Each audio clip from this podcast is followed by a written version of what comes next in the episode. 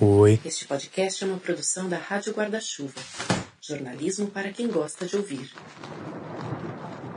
O primeiro volume do folhetim policial O Delegado Tobias tem só duas de cinco estrelinhas no site da Amazon. O que à primeira vista parece curioso.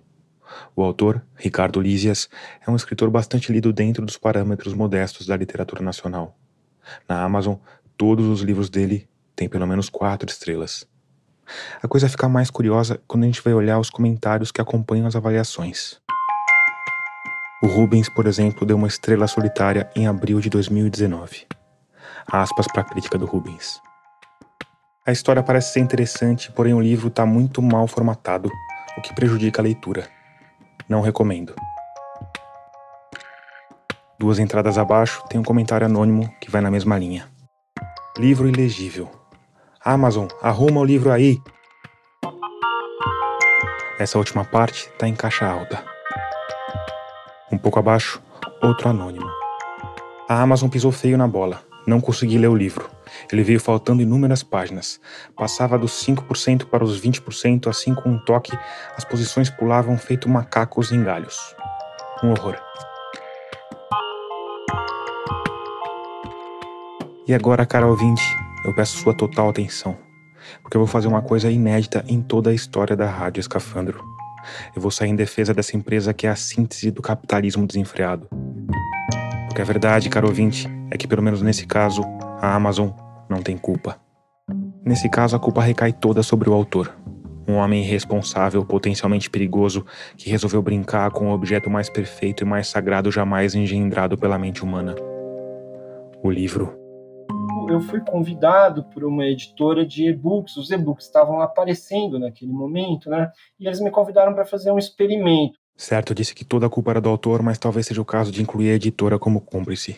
Editora E Galáxia, que fique registrado nos autos. O experimento seria o seguinte: eu teria que criar um e-book que fosse algo particular para e-book. Ele não podia ser impresso, né? Aí o Ricardo Lísias resolveu fazer um folhetim policial que começa com uma notícia da morte de um escritor chamado Ricardo Lísias.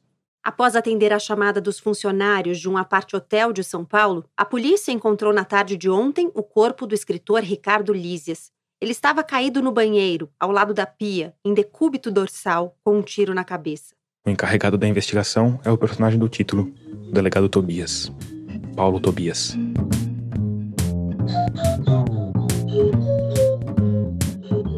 Mas como eu disse antes, o Ricardo Lises é um cara potencialmente perigoso e não ficou satisfeito só em criar um livro em que o autor acaba morto no primeiro parágrafo. Não. Como eu também já disse, ele resolveu brincar com esse objeto tão perfeito que é o livro. Então você tá lá, lendo tranquilo, e de repente uma página é interrompida na metade. Em vez de uma página normal de um livro normal, devidamente diagramada em papel Soft, fonte Garamond tamanho 11,5, você topa com o facsímile de uma notícia de jornal. Ou, pior ainda, de uma liminar da justiça. Eles contrataram um designer, porque eu não entendo nada disso, né? Contrataram um designer para me acompanhar porque o romance seria contado at através, uma boa parte dele, através de decisões da justiça. A gente comprou uma foto, né? Arrumou ali uma imagem. Eu criei uma semana antes um perfil do delegado Tobias, que era eu, evidentemente, que comandava. O delegado Tobias começou a conversar com o e-book que eu tinha publicado e comigo. Conversar não, xingar, né? Berrar. E era evidentemente eu que escrevia, dos dois lados. Ele me xingava e eu, eu respondia. Até que o delegado Tobias entrou na justiça, obviamente tudo de ficção, né? E o delegado Tobias conseguiu proibir o livro. E assim, apesar da indignação de certos leitores, Ulisses foi adiante e lançou o volume 2 do folhetim, que contava da treta com o delegado inventada nas redes sociais e que inclusive trazia o facsímile da falsa liminar que na história tinha tirado o livro de circulação.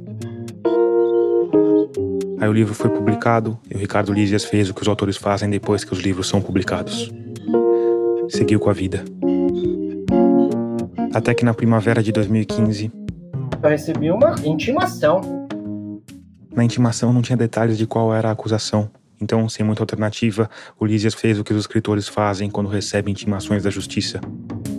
Foi procurar um advogado. Aí alguém pegou a intimação, tem um número, foram lá. A conclusão? O Ricardo Lísias do mundo real estava sendo investigado por causa de alguma coisa relacionada com um certo delegado. Um certo delegado chamado Paulo Tobias. As pessoas caíram de costas, né? Era uma confusão muito chocante, né? chocante naquele momento. Hoje já não me parece. É, é. Essas coisas ocorriam, mas a gente não sabia interpretar o que estava acontecendo, né?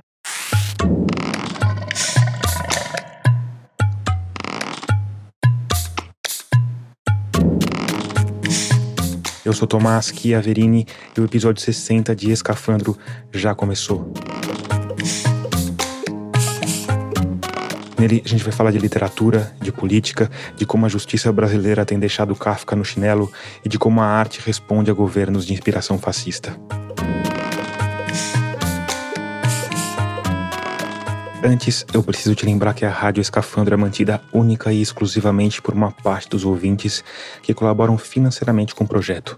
Isso é feito por meio de uma campanha de financiamento coletivo. Para fazer parte dela é simples e rápido. Só ir lá em catarse.me barra escafandro e escolher o valor com o qual você quer. Ou pode apoiar. Com cinco reais você já tem acesso a uma área com algumas entrevistas completas. E eu sei o que uma parte de você está pensando. Ah, os meus 5 reais nem vão fazer diferença. Não vale nem o trabalho de ir lá fazer o cadastro no site do Catarse. Mas para você, meu ouvinte cético, eu faço uma conta rápida. A gente tem em média 10 mil ouvintes por episódio. Isso quer dizer que se cada um der 5 reais por mês, a gente consegue um rendimento de 50 mil reais. Isso é suficiente para a Rádio Escafandro finalmente ter um estúdio próprio, contratar uma equipe e transformar os episódios quinzenais em episódios semanais. Então sim, seus 5 reais importam muito. Claro que se você puder apoiar com um valor mais alto, melhor ainda. Mesmo porque você sabe, tem as recompensas. Com 30 reais você tem direito a uma caneca customizada com o logotipo da Rádio Escafandro. Com 40, eu te mando um livro com dedicatória. Se você ficou com alguma dúvida ou quiser apoiar de outra forma, é só ir lá em radioescafandro.com apoie, que tem tudo explicadinho. E se você já está entre humanos luminosos como a Beatriz Kalishman, a Mariana Amaral e o Tiago Santana, muito obrigado por isso. No mais, me segue nas redes. Eu tô no Twitter, no Facebook e no Instagram como Tomás Chiaverini e como Rádio Escafandro.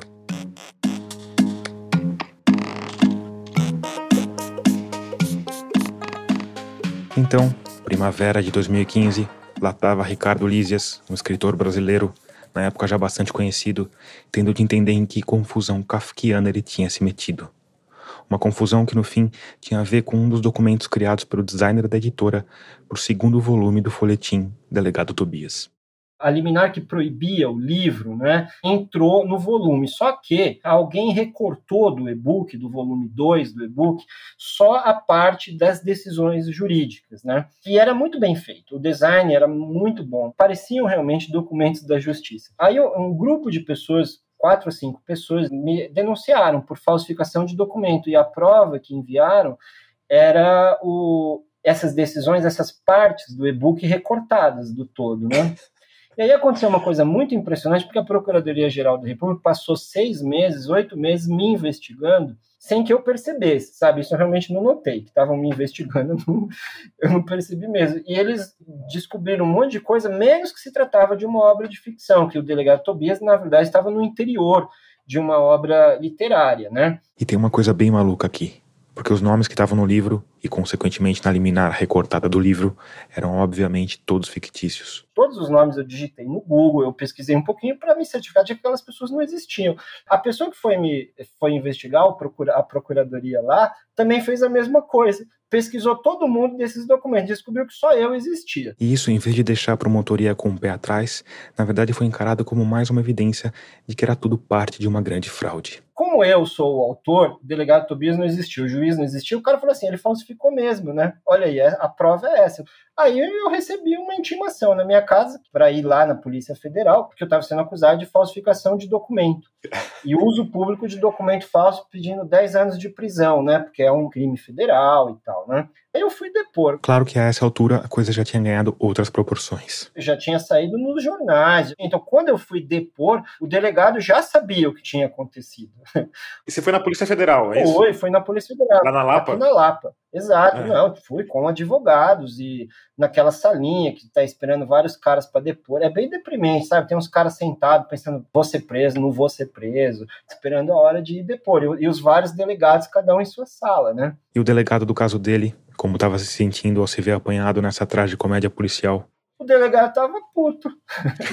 tava puto, porque foi, o erro não foi da Polícia Federal, foi da Procuradoria Geral da República. Quando eles instalam o inquérito, a Polícia Federal tem que me ouvir. E eu tenho que. Mas o delegado não estava contra mim. Ele tinha entendido o que estava acontecendo, o que tinha acontecido.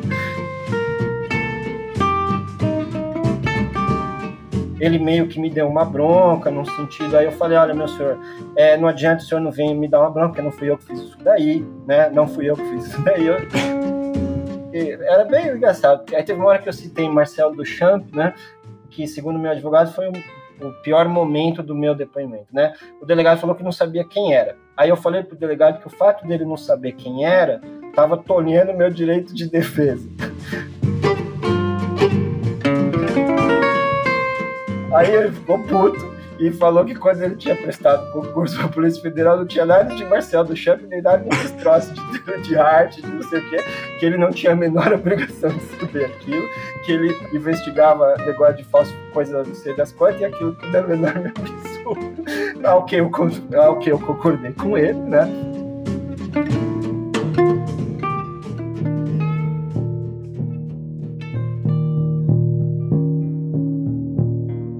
A citação ao Marcel Duchamp pode parecer um pouco estranha, mas se a gente pensar bem, ela faz todo sentido. O Marcel Duchamp é o pai da arte conceitual, criador da ideia do ready-made, uma coisa que provavelmente começou meio de brincadeira, mas no fim virou o mundo das artes de cabeça para baixo. Ready-made são objetos prontos que algum artista coloca no museu. E aí, esse objeto automaticamente vira arte. O mais famoso deles é justamente do Marcel Duchamp. Se chama A Fonte e é um urinol.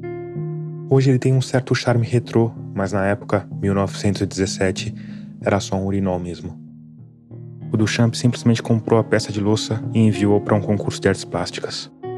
Ele ainda assinou com um pseudônimo, R.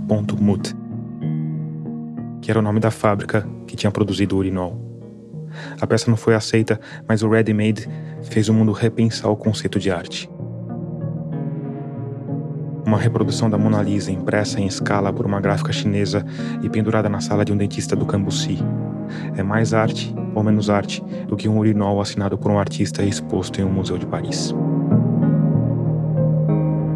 Quer dizer, o Duchamp estava usando a arte para questionar a própria arte, a eficácia da arte, os limites da arte, porque a arte, como estava sendo feita, o incomodava.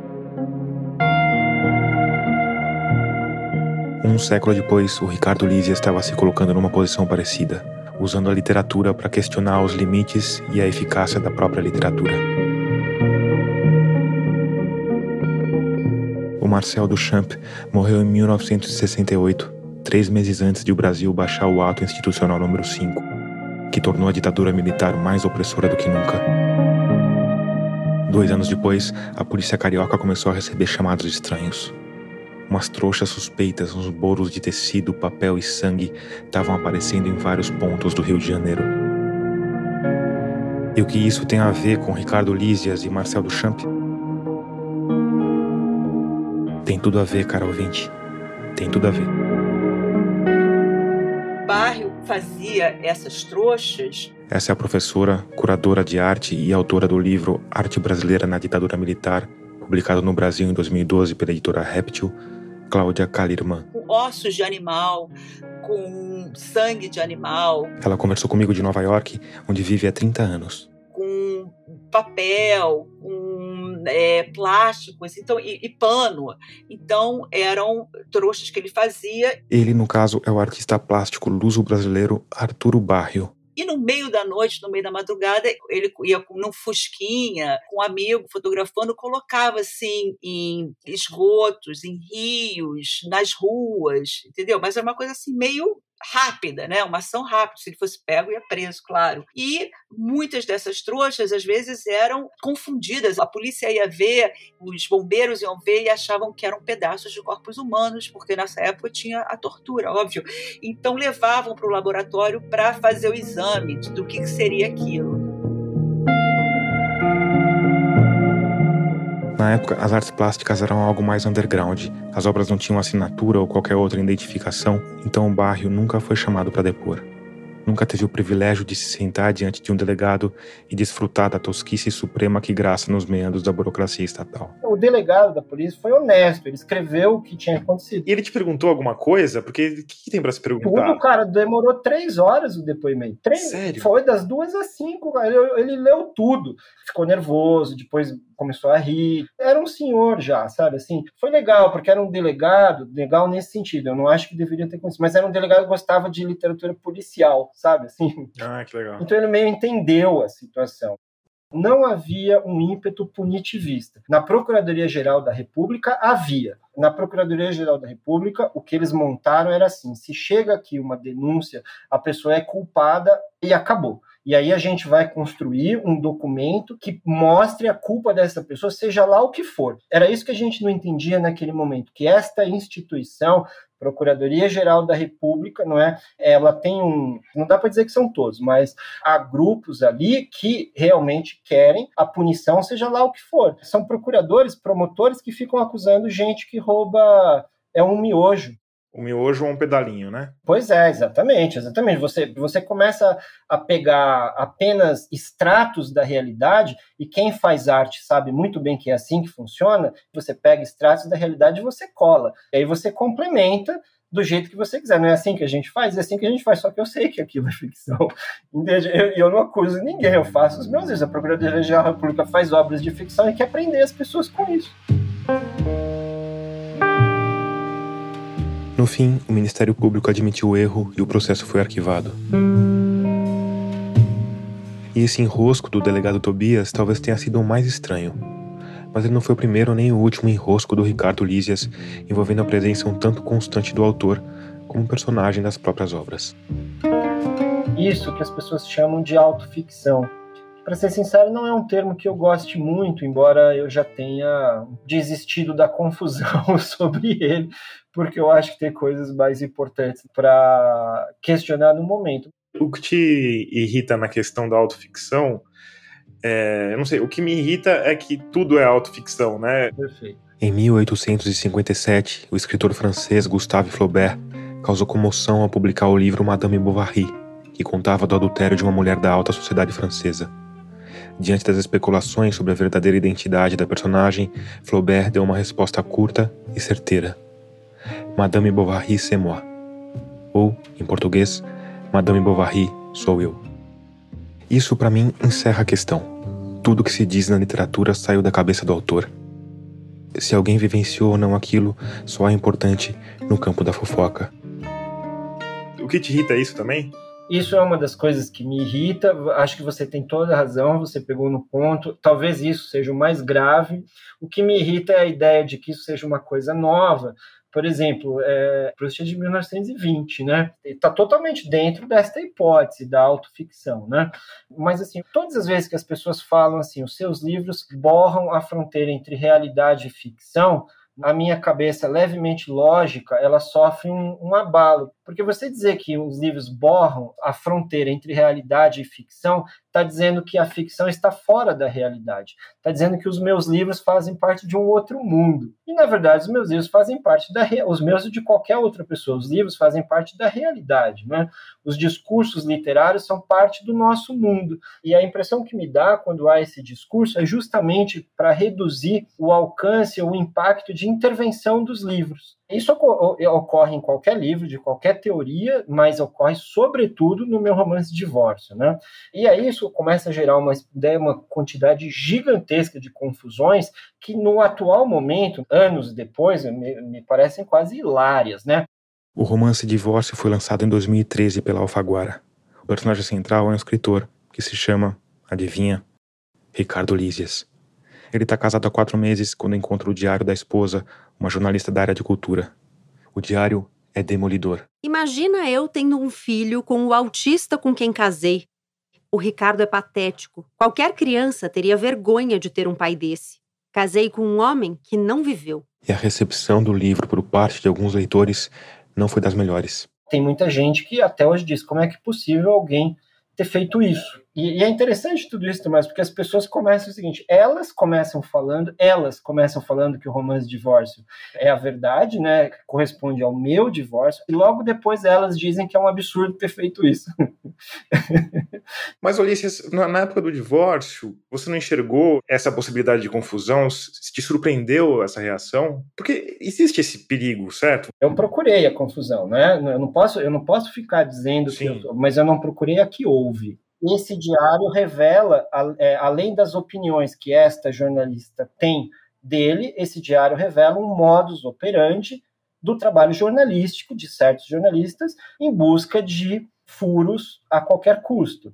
É? Então, descreve, por exemplo, uma cobertura do Festival de Cannes, em que a ex-mulher estava casada há, sei lá, um mês, mais ou menos, foi cobrir o Festival de Cannes logo depois da lua de mel e teve um caso com um dos jurados. Então, passou a noite com um dos jurados para que o jurado dissesse para ela quem ganharia o festival, coisa que, de fato, no interior do romance do, e dos diários, o jurado fez mesmo.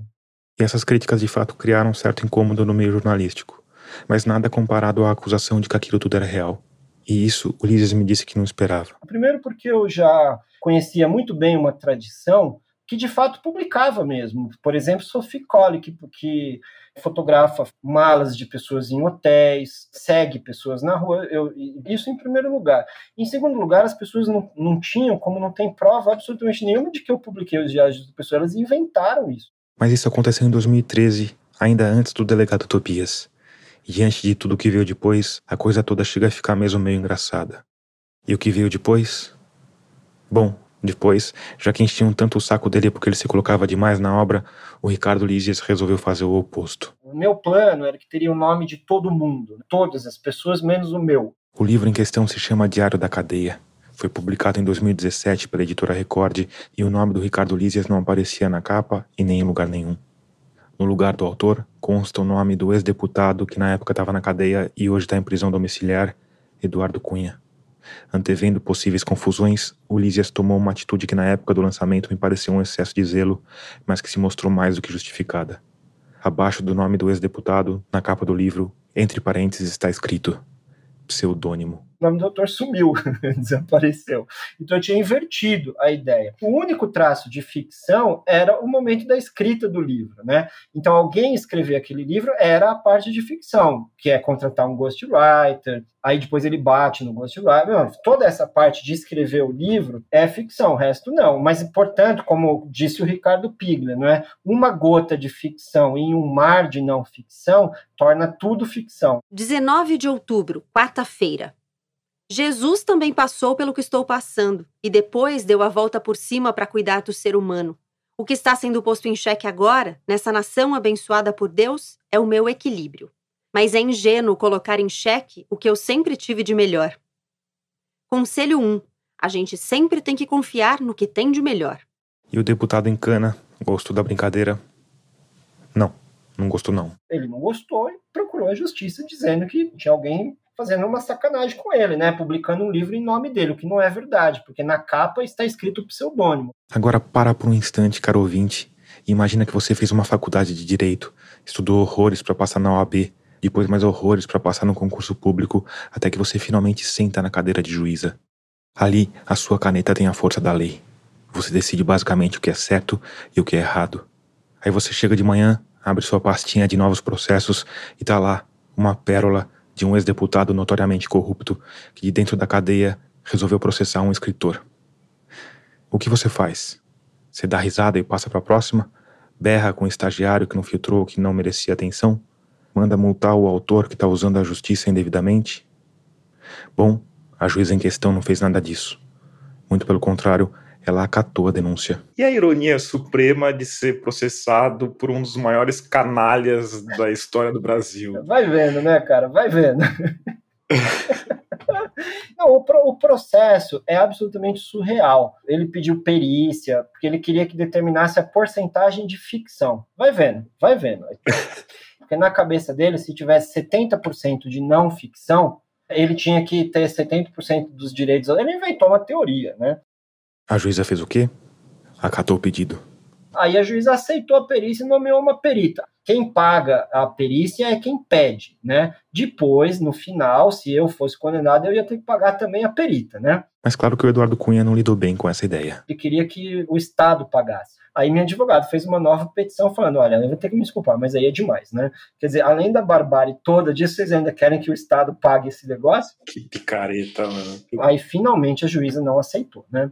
Porque a juíza de primeira instância só dava razão para o Cunha. A única não razão que ela deu foi quando ele não pagou a perícia. Aí a juíza não aceitou, aí não teve perícia. Mas tem um monte de declaração dizendo que eu arruinei a psicologia dele, que ele tinha ficado deprimido lá na cadeia por minha causa.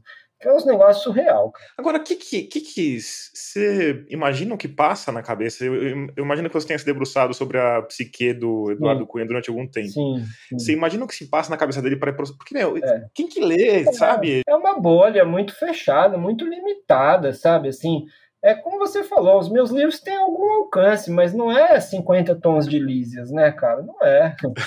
Eu acho que o que passa na cabeça dele, em primeiro lugar, é que ele sentiu o cheiro de ganhar alguma coisa. Como ele viu que ele não, ia, não vai se perder, ele não vai pagar nada mesmo, né? Ele foi, foi. Mas a segunda coisa que é também é que ele processa todo mundo. Sai uma matéria no jornal que ele não gosta, ele já processa. E é isso, vai vendo se ganha alguma coisa aqui, outra coisa ali. Né? No fim, a juíza de primeira instância, como você já deve ter suspeitado, deu ganho de causa para Eduardo Cunha suspendeu a circulação do livro, mandou que o autor fosse revelado e que pagasse 400 mil reais ao pobre do deputado. E você chegou a pagar esse valor? Não, não, porque a gente derrubou a. a... Derrubou antes. Eu nunca tive 400 mil, Tomás. É. Não teria nenhuma.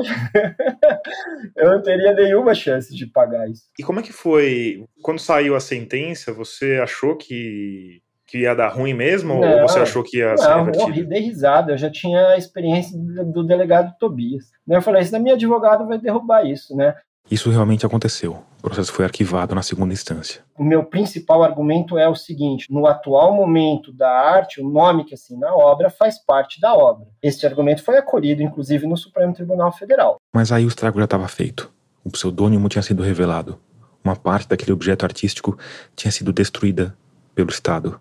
Então, provavelmente no início do ano que vem eu vou entrar com um processo contra o Estado para que eu consiga obter não só o que eu já tive, que é as, todos os acordos e as sentenças a favor do trabalho artístico, né, como uma declaração que eu vou buscar do Poder Judiciário uma declaração que o Poder Judiciário não pode intervir em obras artísticas, né? Ou seja, ele não podia ter pedido o meu nome, porque o pseudônimo faz parte da obra. E aí tem a regra básica da justiça brasileira, feita justamente para evitar processos desnecessários. Quem perde paga as custas processuais, inclusive o advogado de quem ganha. E agora que ele tem que pagar as custas do advogado? E não paga? Não, imagina. De jeito. Não vai fazer o quê? Ele vai, vai prender? Já tá preso.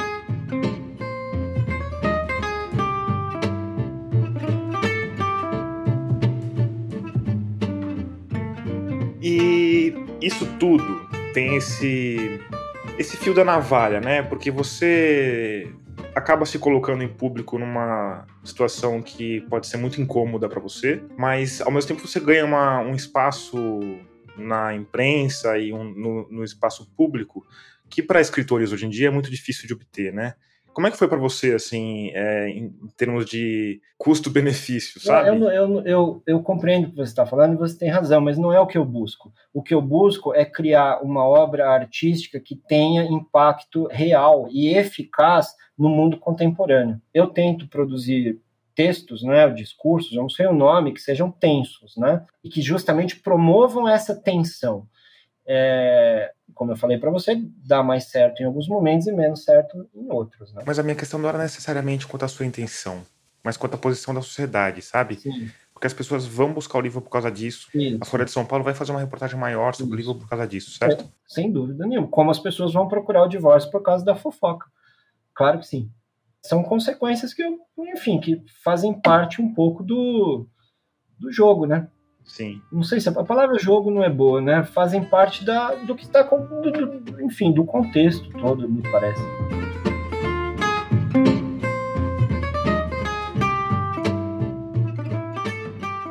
No fim, goste-se ou não dela, a confusão dá resultado. acho que é um dos meus trabalhos mais eficazes, né? No sentido dessa busca que eu disse por algum por algum resultado na sociedade, né? Porque gostando ou não e tendo me dado um trabalho que não foi pequeno e durado muitos anos, né, o meu livro, O Diário da Cadeia, abriu jurisprudência, né, e já está sendo usada. Eu estou na defesa de uma escritora que também está sendo processada em Santa Catarina por uma pessoa que diz que é personagem do livro dela, e a, a jurisprudência aberta pelas sentenças que eu obtive certamente vão servir para ajudar, ou seja, mas isso foi a muito custo, né?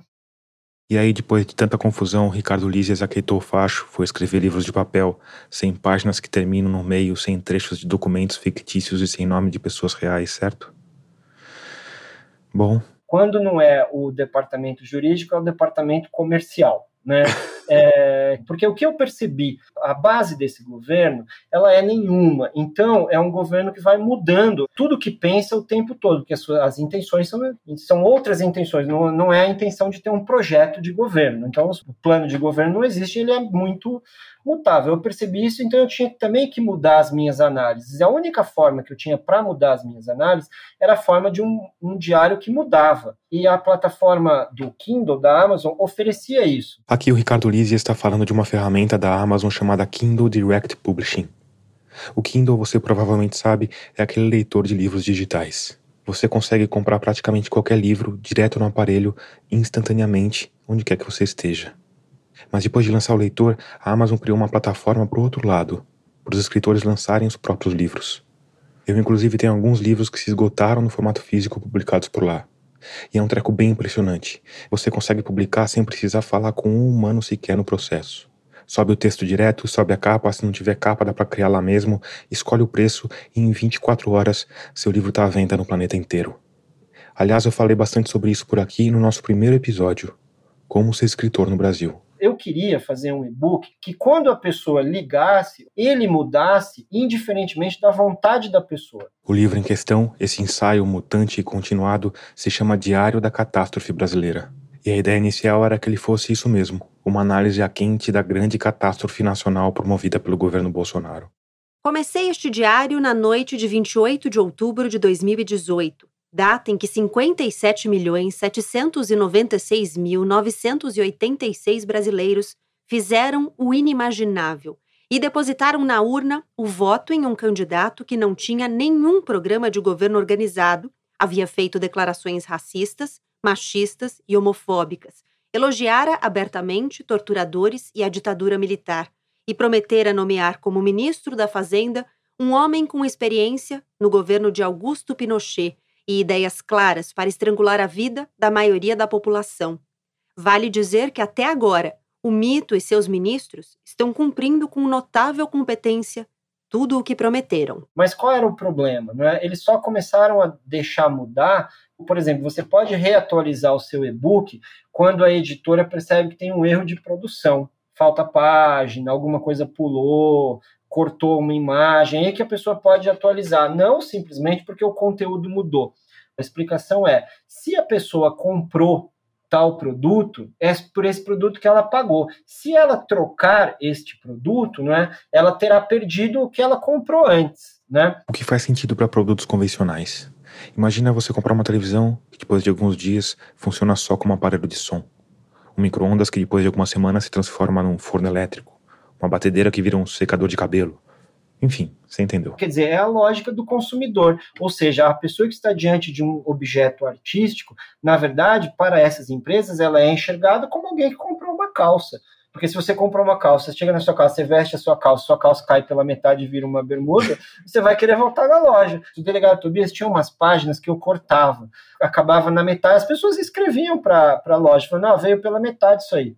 Aí a loja fala, não, não veio. Aí a pessoa, como não veio? Estou te mostrando aí que é metade da. Quer dizer, a pessoa vai a um objeto artístico ela quer uma coisa até o final da linha. Porque assim, o público, ele também é conservador. Poucos de nós não somos, na verdade. Entende? Nós, as pessoas querem comprar um livro que chega até o fim da linha.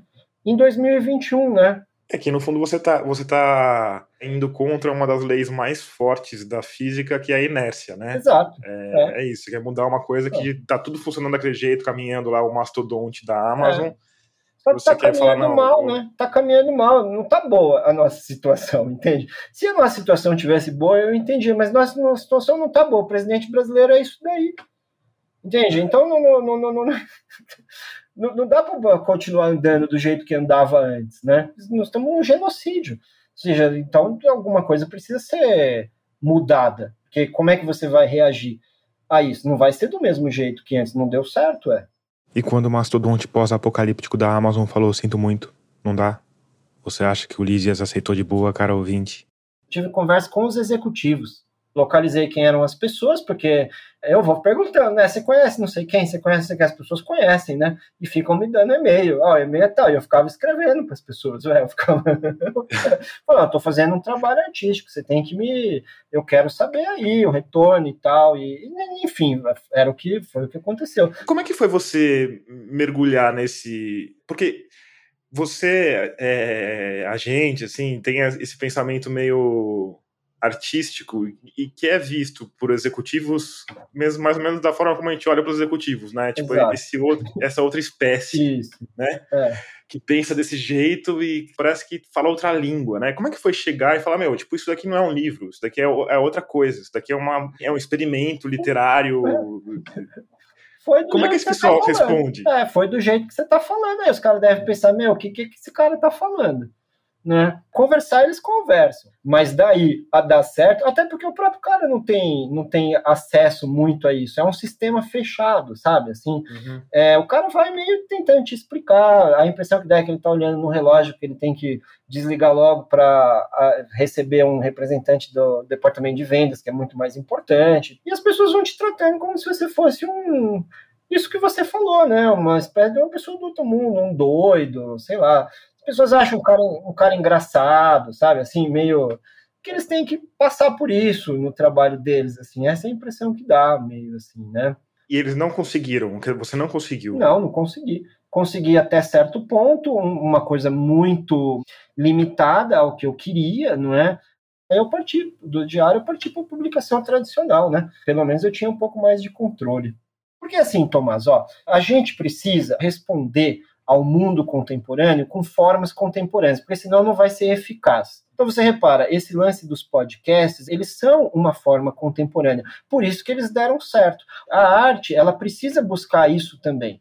Porque isso é da história da arte. Só que ela não, é, no atual momento, no momento contemporâneo, está difícil de conseguir isso. Porque, na verdade, o que sustenta as relações no Brasil, a base das coisas no Brasil, é a palavra conservadorismo. Né? Então, as pessoas querem conservar uma ideia de, de livro, querem conservar uma ideia de literatura, querem conservar uma ideia de arte. Mesmo quando você diga que você está fazendo um, um sistema disruptivo que vai revolucionar, mesmo assim é, tem uma raiz conservadora ali. Aqui eu não sei se ficou claro, mas estou falando de novo da Amazon, desse povo global, dessa corporação pós-apocalíptica que quer te entregar tudo em instantes, não importa em que canto remoto do planeta você esteja, que quer saber tudo que você precisa antes mesmo de você saber que precisa. A Amazon se coloca como o e-book, que é a novidade, que vai acabar com o livro, não é? É, eles, eles fazem esse discurso. Paga por página. É, eles fazem esse discurso, mas não é nada disso.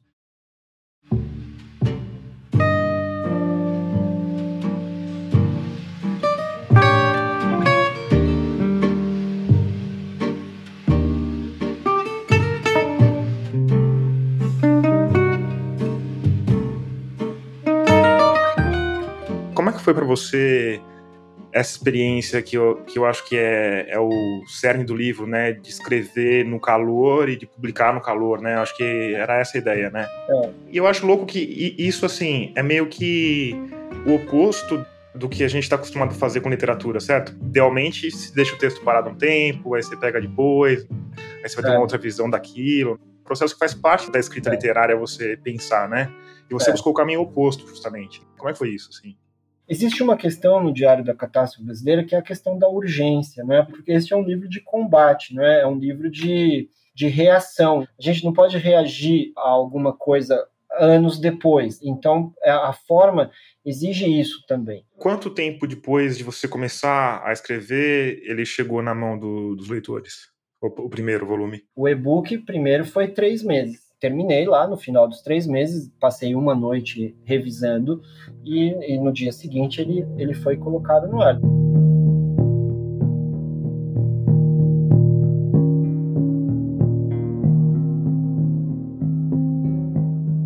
No final do século XIX, ou seja, mais de 100 anos atrás, as pessoas já bebiam Coca-Cola. Mas não era assim tão fácil conseguir uma. Na verdade, o único jeito era ir num estabelecimento que tivesse uma máquina de Coca-Cola, a bisavó dessas máquinas de refrigerante de hoje. Só em 1915 a Coca começou a ser embalada e vendida. Vinha numa garrafinha de vidro de 237 mililitros, que na época era considerada gigante, por isso recebeu o apelido de King Size, KS para os íntimos.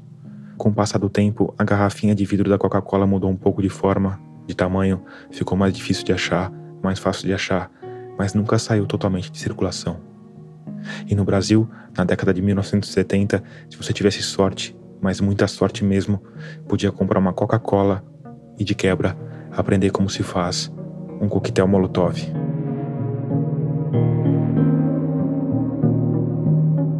são as Coca-Colas do Cildo Meirelles. O Cildo Meirelles é um escultor, pintor, gravador e artista conceitual carioca. Ele pegava as Coca-Colas vazias, né? O pulo do gato aqui é que nessa época o rótulo da Coca-Cola era impresso com tinta branca na garrafa transparente. Quando a garrafa estava cheia com o líquido preto, a marca ficava bem legível por causa do contraste. Mas quando ela estava vazia, você precisava se esforçar para ler. Então o Cildo Meirelles pegava as garrafinhas vazias e escrevia o que quisesse. A receita do coquetel Molotov é a minha mensagem preferida. Tem até o desenhozinho da própria garrafa com as porcentagens de cada ingrediente que você tem que usar. Mas essa não era a única mensagem. Tem outra em que ele basicamente explica o que está acontecendo e incentiva a replicação. Aspas para a inscrição do Cildo. Inserções em circuitos ideológicos. 1. Um, projeto Coca-Cola. Gravar nas garrafas informações e opiniões críticas e devolvê-las à circulação C.M.5-70. Fecha aspas. CM, claro, eram as iniciais para Cildo Meirelles. Eu imagino que 5 seja maio e 70 seja o ano 1970. Para mim, a síntese da beleza da ação do Cildo está no título dessa mensagem: a inserção em um circuito. A garrafinha era devolvida para o sistema e acabava cheia de Coca-Cola, vendida em algum boteco aleatório. E claro que a gente não pode esquecer que a Coca-Cola é a Coca-Cola.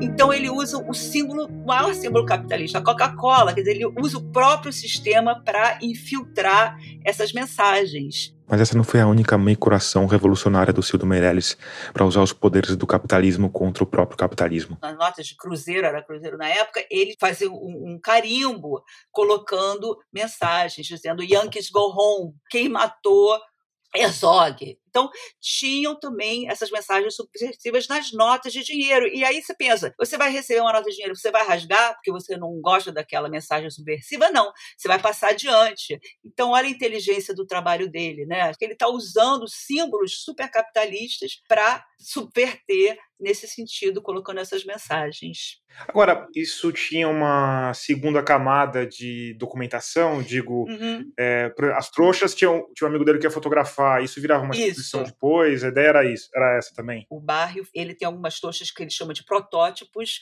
que são trouxas que ele fez com pintura, pintura vermelha, tinta vermelha, para serem exibidas né, em museu. E depois ele deixa isso de lado, ele não, não quer mais falar dessas trouxas e, e trabalha nessas trouxas que ele chama de históricas, que eram exatamente trouxas para serem destruídas, para desaparecerem, e elas só existem enquanto registro fotográfico hoje em dia. As Coca-Colas do Cildo Meirelles, interessantemente, elas viraram item de colecionador.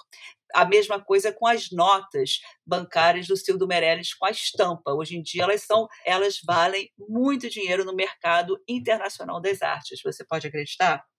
O que no fundo é meio que uma ironia, né? Porque Absoluto. o cara tá criticando o capitalismo, o capitalismo vai lá, abraça ele, dá um beijo na boca e fala: vem cá, vem. Exatamente. Que eu, vou, que eu vou ganhar dinheiro com você. É exatamente isso que aconteceu, tanto com as Coca-Colas que sobreviveram, as garrafas e as notas de cruzeiro. E com o bairro, não. O bairro parecia fazer questão de lutar contra essa apropriação.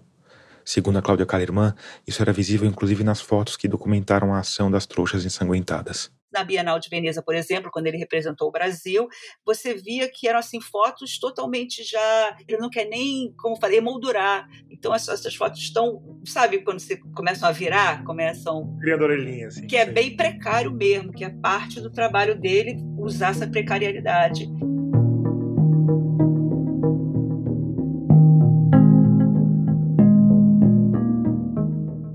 Como eu disse lá no começo, a Cláudia Kalerman tem um livro sobre arte na ditadura.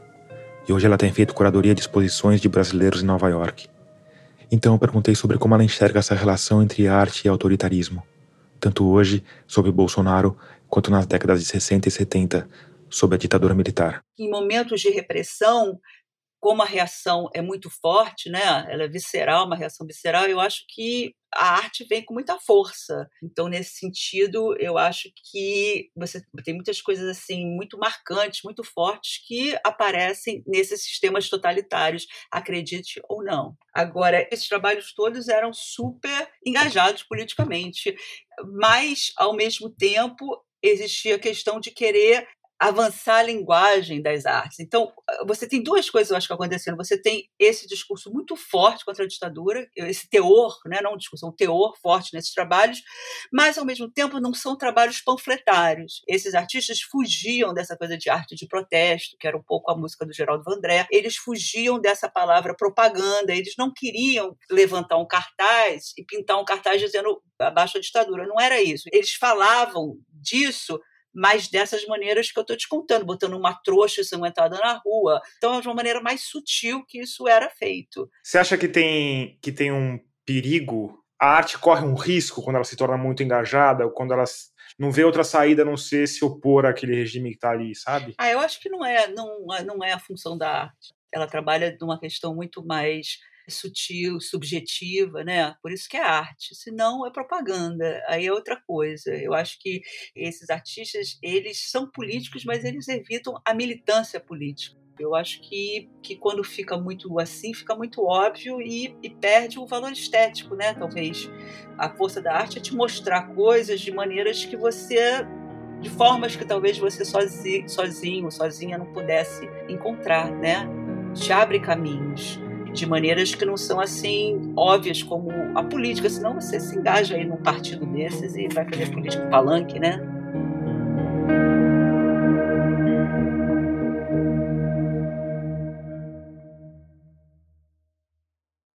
Arte é arte e política é política.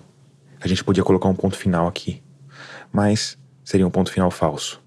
Porque a verdade é que esse, exatamente esse, é o ponto central do episódio. Porque essa questão toda que eu tô colocando aqui tem a ver com o sentimento que eu tenho vivido no cotidiano da Rádio Escafandro. Como eu vou falar de Netflix, do papel da evolução na sexualidade, de neurociências, de drogas psicodélicas, enquanto o presidente eleito assassina centenas de milhares de brasileiros. Como é possível falar de qualquer outra coisa que não seja o diário da catástrofe brasileira? Eu perguntei sobre isso pro Ricardo Lízias. Eu queria guinar um pouco para a questão da obra de arte em si, sabe? E da sua função como artista. Porque você também é, é um militante, talvez? A palavra não me incomoda nem um pouco. Você acha que existe uma dicotomia aí? Você acha que. Porque, porque assim, ao mesmo tempo, quando você faz o diário, por exemplo, e o fato de você mudar o jeito que você escreve, o fato de você fazer ele mais a quente, você sacrifica uma parte da sua da sua estética, vamos dizer assim, do apuro que você teria com aquele texto, da literatura que está contida ali, você sacrifica uma parte disso em nome isso. de uma maior eficácia daquilo, certo? Exato, é. Mas isso também é uma operação estética, né? E você está se vendo mais como militante ou como artista? Não acho que haja diferença. É um trabalho artístico, não é? Com intenções de intervenção, não é? que obtém, obteve seus determinados resultados, né? Mas não acho que são coisas que possam ser separadas. Porque assim como é artificial fazer uma separação entre a ficção e a realidade, talvez também seja artificial fazer uma separação entre a arte e política. Porque no fim, como o governo Bolsonaro tem escancarado, não existe saída. Tudo é política, inclusive a arte. Existe um, uma teoria, uma hipótese da arte, né, que foi muito muito fechada pelo Walter Benjamin, não é? Que ele ele diz o seguinte, que é muito positivo quando a arte se politiza. O problema é quando ocorre o contrário, que é a política se estetiza. Ele fala o seguinte: quando a política se estetiza, nós estamos diante do fascismo. E me parece claro que é, o atual governo brasileiro ele é um governo fascista porque ele está estetizado. O atual presidente brasileiro ele é um performer. Não está em jogo aqui sejam boas ou más performances, não é isso, né? Mas é, é ele trouxe para o meio mundo da política, ele trouxe questões estéticas. Por isso que é um pouco perigoso a gente simplesmente só condenar e falar, olha que coisa ruim, olha as imagens, porque eu colecionei muitas imagens do chamado gabinete do ódio, muitas propagandas políticas desses grupos. E são coisas muito pobres, mas é, não necessariamente elas não são eficazes no sentido da busca pelo resultado final, que era naquele momento eleger essa pessoa. É, é importante a gente fazer um, um, Quando a gente fala estética, não quer dizer que não é como sinônimo de beleza, não, né? Que é uma confusão que acontece né? É a criação de um discurso de representação. O atual presidente brasileiro ele vai a um cercadinho e faz palhaçada.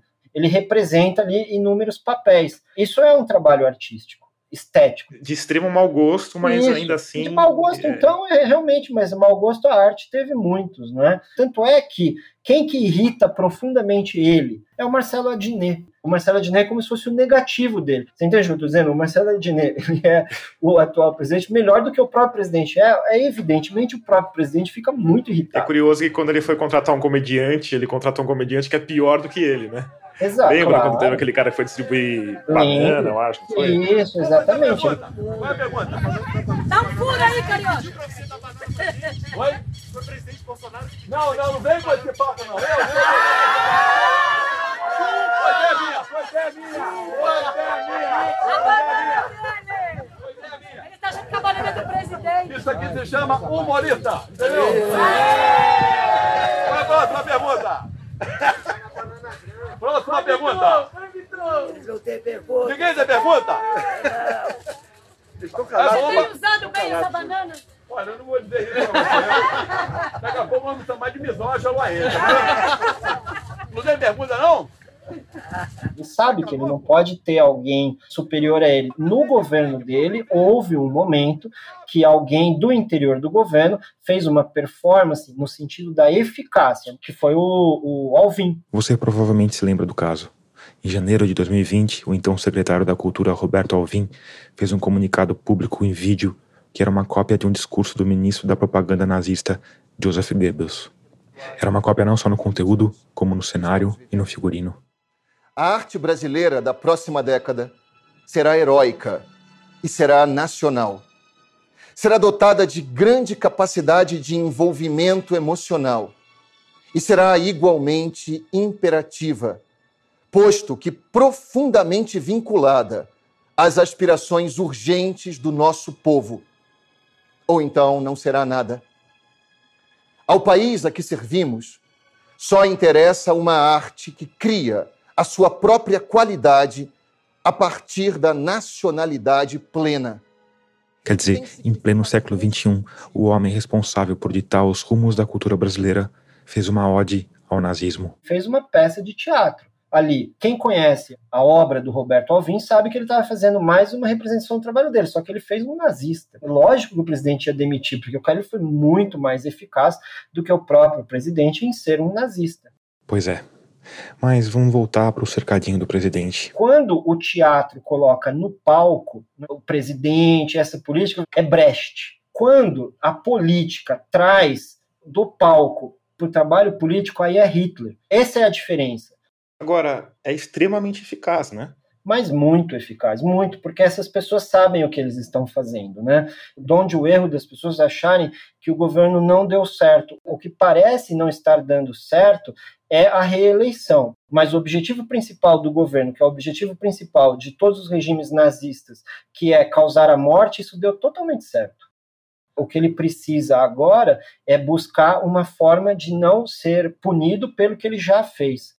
É, eu questiono um pouco essa colocação no sentido de que, em termos de negócio, o Bolsonaro está aí ganhando dinheiro há 30 anos. Exato. Ninguém olha para ele, ninguém olha para a família dele.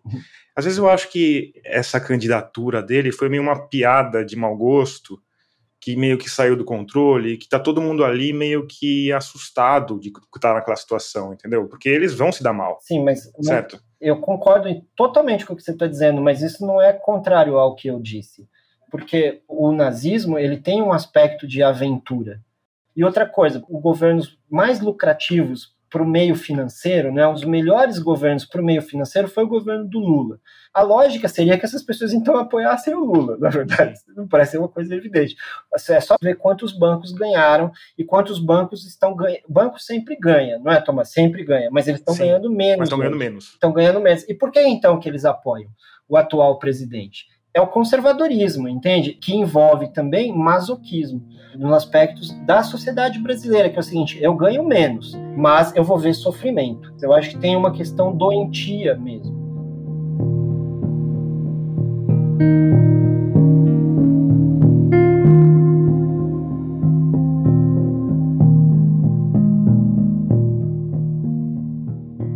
essas pessoas elas estão perdidas com o que elas vão fazer sobre o que elas fizeram. Isso eu concordo totalmente com você, mas elas já fizeram. Tomás, isso é característica de todos os regimes autoritários. Todos os regimes autoritários, em um determinado momento, eles estão desesperados para ver o que vai acontecer com eles agora. Pinochet, por exemplo, arrumou um Senado vitalício. O Stroessner fugiu do Paraguai e veio parar aqui no Brasil. Hitler se matou. Mussolini, os caras, você sabe muito bem o que aconteceu. Não, mas é que o, Hitler, ele demorou anos para ele arquitetar é o primeiro Reich e tal. É. O, o, Bolsonaro foi, tipo, tropeçou, levou uma facada e tava lá, sabe? De Raider, entendeu? É. Isso mesmo. Não tem é. um grande plano de falar, vamos chegar lá e vamos dominar. Não, a gente chega lá e fala, bom, o que a gente vai fazer mesmo? Vamos pegar o Mein Kampf para ser, não sabe? Não, mas eu acho que teve. Eu não sei se a ideia era que fosse, por exemplo, o Bolsonaro, mas você vê, os militares eles estavam há já algum tempo se preparando para voltar ao poder. E os ideólogos desse atual governo, essas pessoas que promoviam um pensamento fascista e tal, elas já estão também há bastante tempo promovendo isso. O que eu concordo com você é que talvez não fosse ele, essa onda conservadora ia vir de qualquer jeito. Ela ia, talvez é. não tenha sido a mais desejada por ninguém, mas falaram, bom, só tem esse pangaré aí, vamos montar nele. Perfeito, eu concordo totalmente. Eu acho que o conservadorismo ele sempre existiu, mas muitos grupos queriam que ele tomasse um aspecto de eficácia maior. Há uma fase que é uma fase de tornar fazer as coisas na frente de todo mundo, perder a vergonha de ser o que é o Brasil. Agora eu quero ver voltar isso daí para dentro da, da voltar o gênio para a garrafa. Eu né? quero só ver agora, né?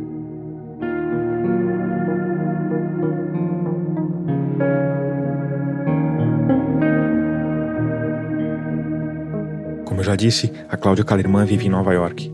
E depois de quatro anos sob o governo de inspirações fascistas do Donald Trump, eles estão tentando colocar o gênio de volta na garrafa.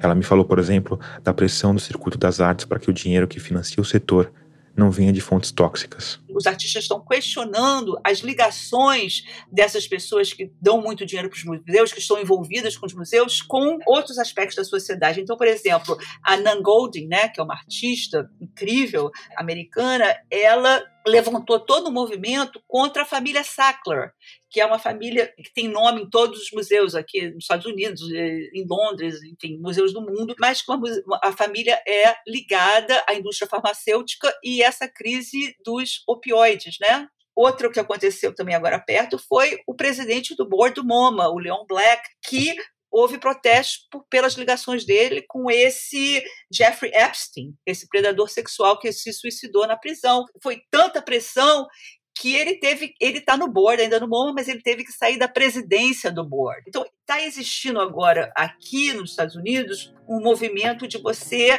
ter que explicar quais são as suas ligações, entendeu? Por que, que você está nesse lugar, se colocando como uma pessoa filantrópica. O que mais que você faz na sua vida além disso? Né? Da onde vem o seu dinheiro?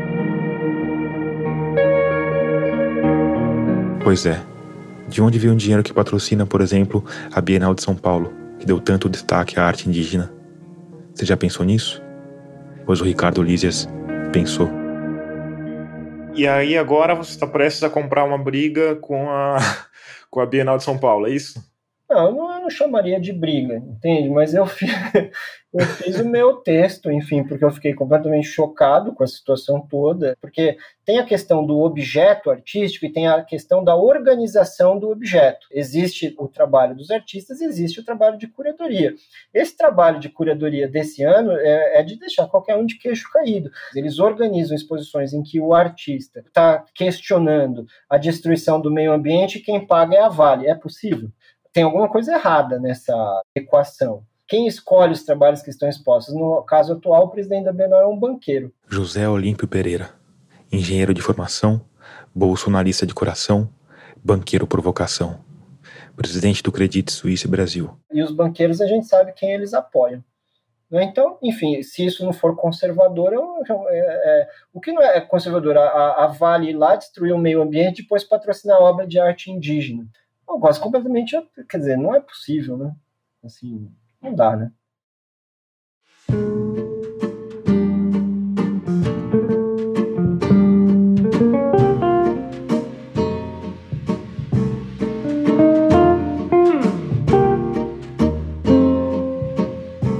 Antes de terminar, eu quero te indicar um podcast da Rádio Guarda-Chuva, nossa rede de podcasts jornalísticos. É o Dissidentes, podcast recém-criado pelo Renan Suquevicius, que fala sobre sexualidade, afetividade e gênero. No episódio mais recente, o terceiro, o Renan conta a história de pessoas LGBTs que foram simplesmente apagadas dentro das próprias famílias. Clica aí no seu tocador que você não vai se arrepender.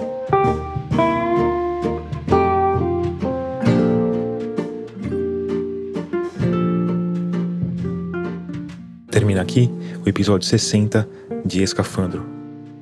A nossa trilha sonora tema é do Paulo Gama, a mixagem de som do Vitor Coroa, a leitura de trechos de livros da Gabriela Maier, o design das nossas capas da Cláudia Furnari, trilhas incidentais da Blue Dots.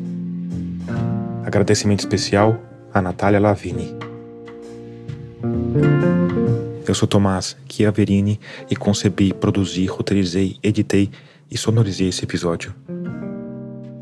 Obrigado por escutar e até o próximo mergulho, que vai demorar um pouquinho, porque a gente vai fazer uma pausa de fim de ano. Eu vou publicar três reprises e volto com episódios inéditos no comecinho de fevereiro. Até lá.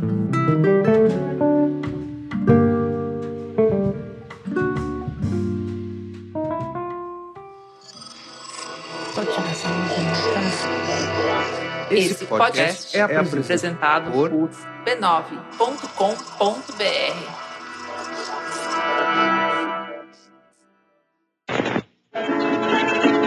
E agora, o foco nordestino.